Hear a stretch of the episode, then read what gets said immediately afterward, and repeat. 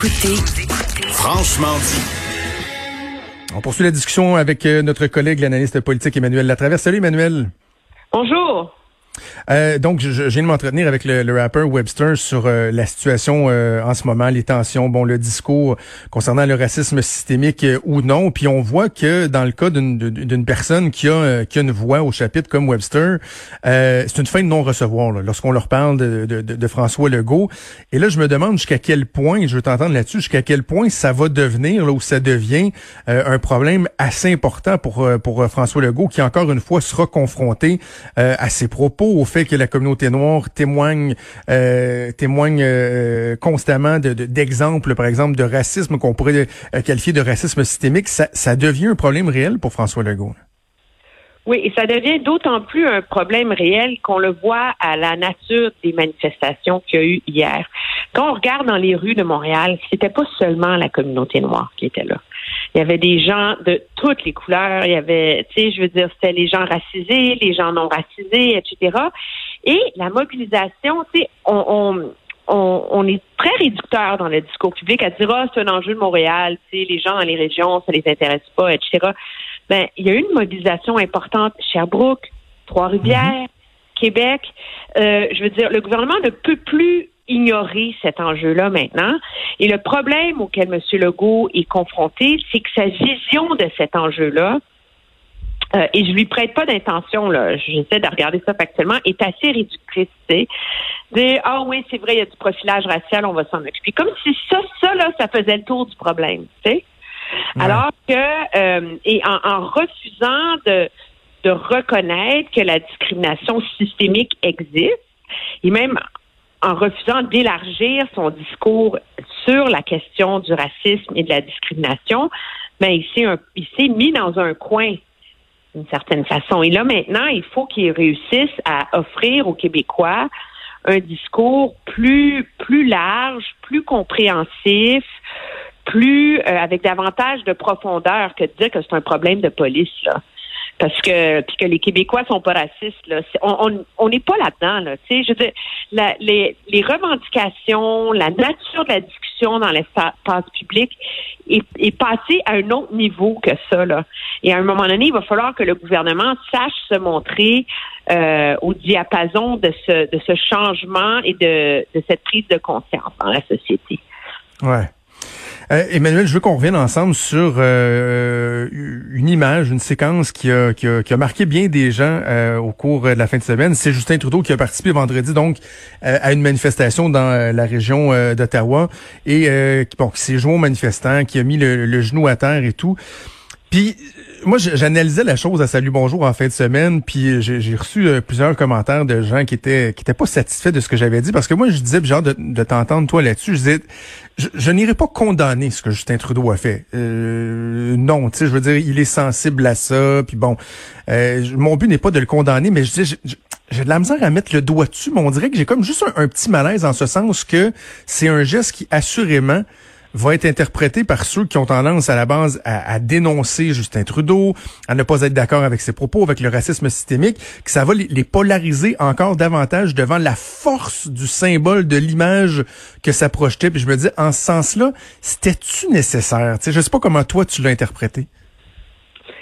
Moi, mon Dieu, je l'ai d'une manière complètement différente.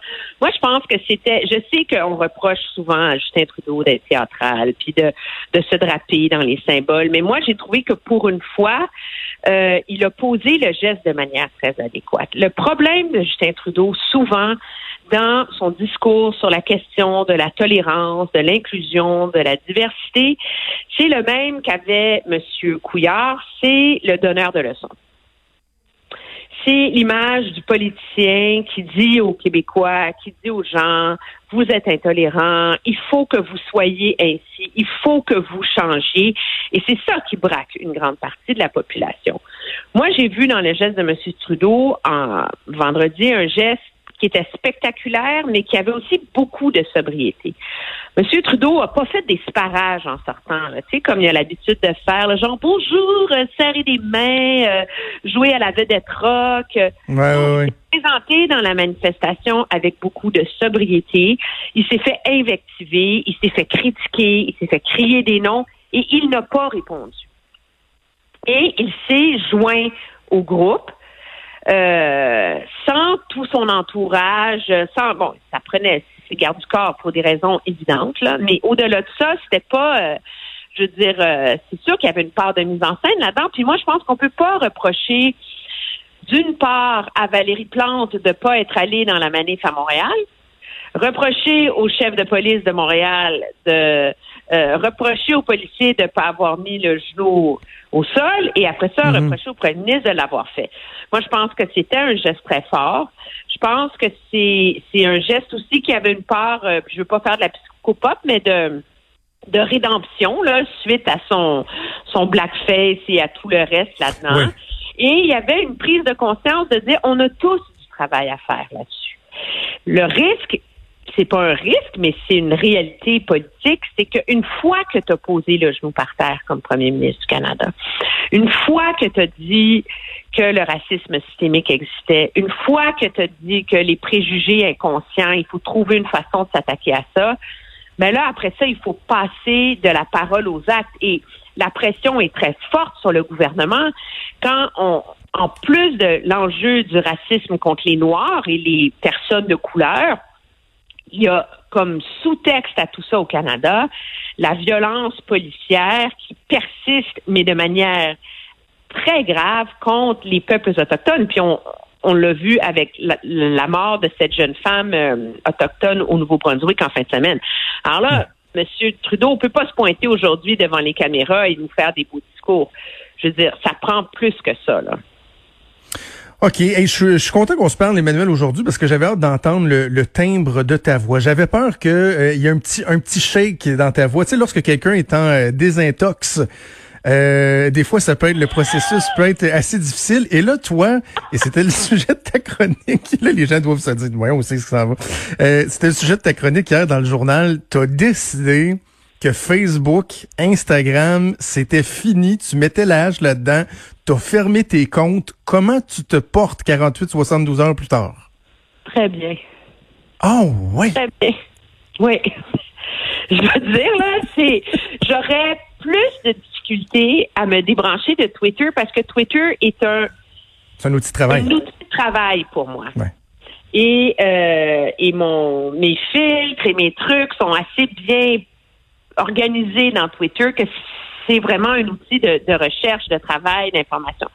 Mais dans le cas de, de Facebook, ça n'a rien changé à ma vie. Puis je me suis, je me suis, euh, faut que, faut que j'explique parce que vendredi soir, j'étais avec mon mari, on regardait les manifestations aux États-Unis, etc. Puis on avait une discussion justement sur le débat entourant que euh, Mark Zuckerberg a refusé de, retirer euh, le, le, fameux tweet euh, incendiaire du président Trump quand le pillage commence, la fusillade commence, même si ça va à l'encontre de toutes les règles d'apologie de la violence, sous prétexte que c'était pas à, à Facebook d'être l'arbitre de la vérité et de censurer des politiciens.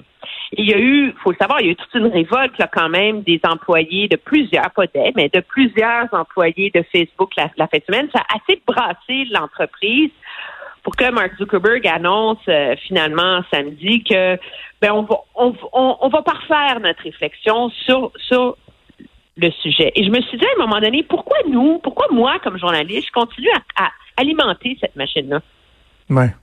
D'autant plus que au Canada, il y a le, sous-texte de cette crise actuelle, il y a la crise raciale où finalement, ça fait des années qu'on reproche à Facebook d'être complice de la polarisation du débat, euh, de la manipulation de l'information, parce que des acteurs, des groupes politiques sont capables de, de, de filtrer, de cibler, d'allumer les switches de toute la colère des gens à des fins partisanes. Ben, ben, et, et j'ajouterais même, Emmanuel, qu'il a été démontré que les algorithmes de Facebook vont venir conforter une personne dans une idéologie, la renforcer plutôt que euh, de diversifier, par exemple, les sources d'opinion. Ça, ça a été prouvé à, de maintes reprises.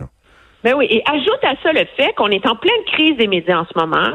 Les médias ne cessent de mettre des gens à pied et on est dans un pays où encore le Canada est en train de réfléchir à comment forcer les grandes plateformes à à, à payer une redevance, euh, euh, sais, à, à, trouver un système pour que euh, ces plateformes-là, comme Facebook, Google et etc., cessent de, profiter du travail journalistique gratuitement pour faire de l'argent et donc priver les grandes salles de nouvelles des revenus publicitaires qu'ils avaient avant. Alors, pourquoi moi je dénonce ça puis je continue à en être complice en mettant mes articles sur Facebook? C'est complètement ridicule. Alors, j'ai décidé de me débrancher, mais ce qui est hallucinant, je n'ai jamais reçu autant de messages haineux de toute ma vie.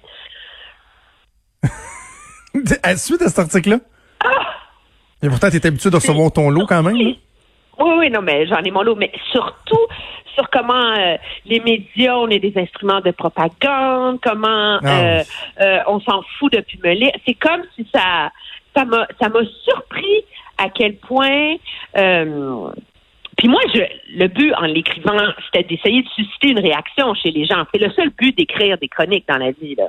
C'est pas de dire aux gens ce qu'ils veulent entendre, c'est d'essayer. Moi, je réfléchis à quelque chose et j'essaie de d'écrire, de l'écrire d'une façon qui va amener les gens à réfléchir. Et ça a vraiment suscité une, une révolte de bien des gens.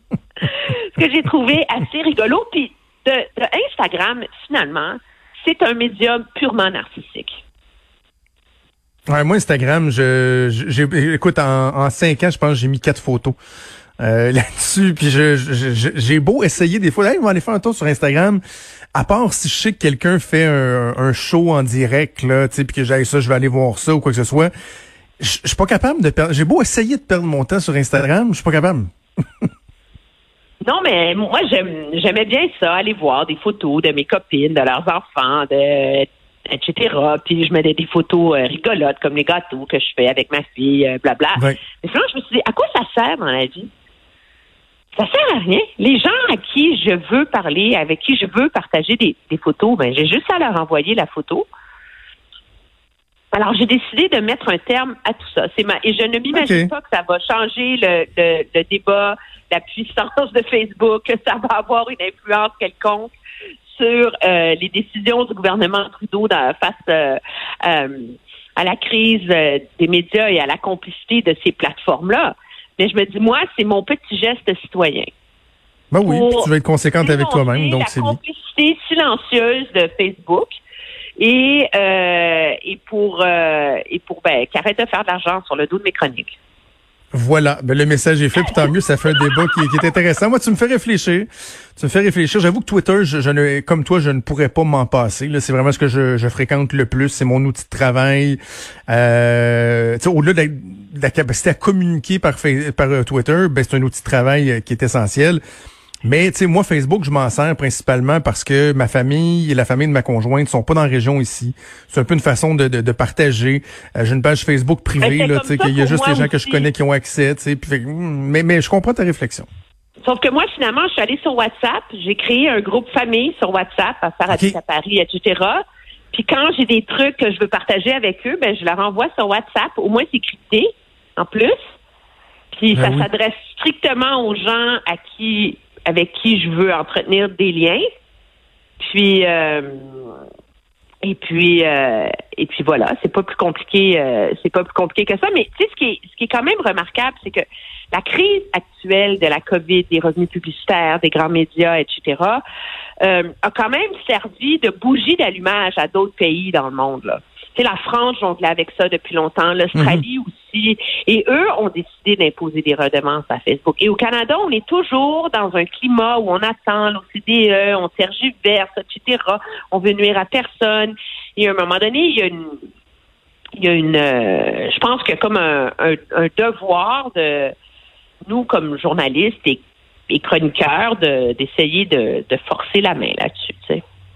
Voilà. Ben écoute, euh, bonne, bonne suite de désintox. Je suis content de voir que, que ça se passe bien. Euh, je te souhaite que ça dure, puis on se reparle vendredi. on va s'en reparler au mois de, de, septembre. Je te promets, je me ferai pas brancher. Parfait. On garde ça sur le tape. Merci, Manuel. Salut, bye.